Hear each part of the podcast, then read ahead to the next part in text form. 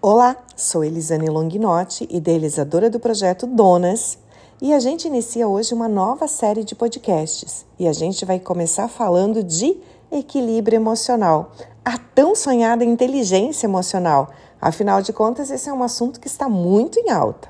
E saiba que ter ou não controle sobre as suas emoções afeta a tua capacidade de tomar decisões e afeta também a tua capacidade de seguir em frente diante daquelas adversidades que a vida te propõe. Isso tanto na tua vida pessoal quanto na tua vida profissional. Então saiba que ter ou não esse equilíbrio pode afetar ou melhorar ainda mais a vida nos dois aspectos. Uma mulher equilibrada emocionalmente é aquela que consegue ter clareza e consegue ter segurança diante dos problemas. E ela não vai fugir deles, ela vai buscar resolver e da maneira mais assertiva possível. Mas tem um detalhe importante aqui: ela vai respeitar os seus sentimentos e os seus limites, porque ela aprendeu a olhar para ela mesma. Entenda que Conhecer a si mesma é o primeiro e mais importante passo para buscar o equilíbrio emocional. Se você é uma daquelas mulheres que fala que precisa ter equilíbrio emocional, que está buscando equilíbrio emocional, eu te faço a seguinte pergunta: você está buscando realmente se conhecer? Mas aqui eu não falo de maneira superficial, eu falo de uma maneira muito mais profunda.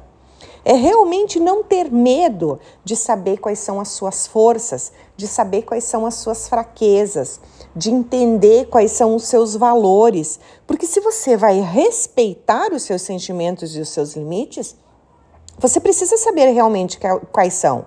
Muitas mulheres vão para, para esse autoconhecimento de uma maneira muito superficial. Não, meus amores, a gente precisa ir a fundo. Nada de empurrar nadinha para debaixo do tapete. Vai ter processos que são inclusive dolorosos, mas a gente não consegue corrigir o percurso de um caminho do qual a gente não conhece. Então eu preciso saber como eu ajo diante das situações, como eu reajo diante das situações. É preciso também que eu tenha muita clareza de exatamente o que eu estou sentindo com as coisas que estão acontecendo. Muitas vezes a gente recebe um não, vou trazer isso como exemplo, e a gente entende esse não com era para mim, é, fui rejeitada, e aquilo dói demais. E muitas vezes o não não era para você, o não era apenas para a situação daquele momento. E entenda que as pessoas têm o direito de dizer não, assim como você também tem. Mas a gente toma tudo para um lado muito pessoal. A gente também precisa parar de confundir esses sentimentos. E para isso é preciso que a gente tenha uma boa dose de autoconhecimento. Só que para nos conhecermos e nos conhecermos de forma muito profunda, é preciso que muitas vezes a gente deixe aquele medinho do que vai descobrir de lado. E lembre sempre, autoconhecimento é um processo intenso e para sempre. A gente nunca para de se conhecer, não importa a idade que você tenha. Prestar muita atenção às suas ações e às suas reações diante dos acontecimentos e concentrar-se no aqui e agora. Pratique um pouco mais da autocompaixão e tente, mas tente mesmo, fazer diferente quando a sua atitude não for aquela que você desejava. Alguns passos como esses que eu acabei de citar ajudam você a alcançar o teu bem-estar emocional. E olha só, nem sempre é possível esse equilíbrio emocional, esse bem-estar emocional sozinho. Talvez você precise de uma orientação profissional. Então não tenha medo de dizer para alguém: me dê a mão Todos os processos de mentoria que eu faço ou os processos de coaching que eu faço, todos eles, absolutamente todos, a gente começa com no mínimo quatro sessões de autoconhecimento. E não importa qual é a mudança que você quer efetivar na tua vida, eu vou sempre começar pelo autoconhecimento, porque eu não posso mudar aquilo que eu não conheço.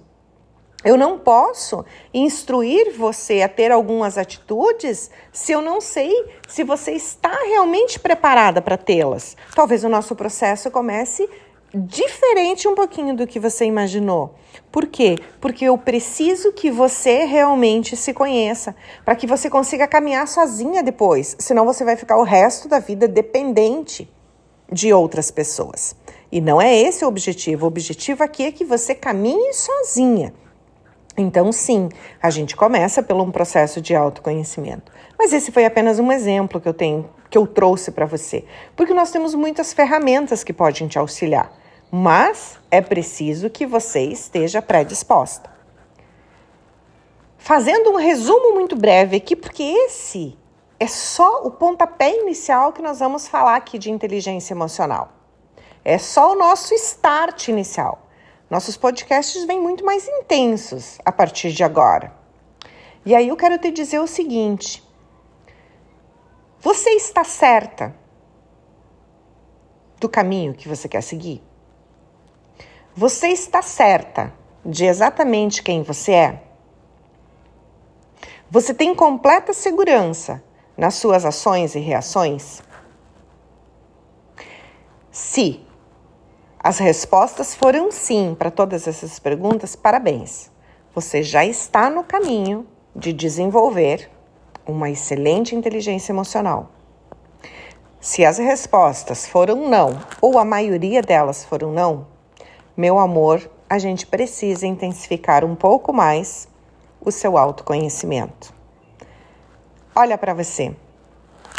Olha para você e tenha a clareza de que realmente você sabe quem você é.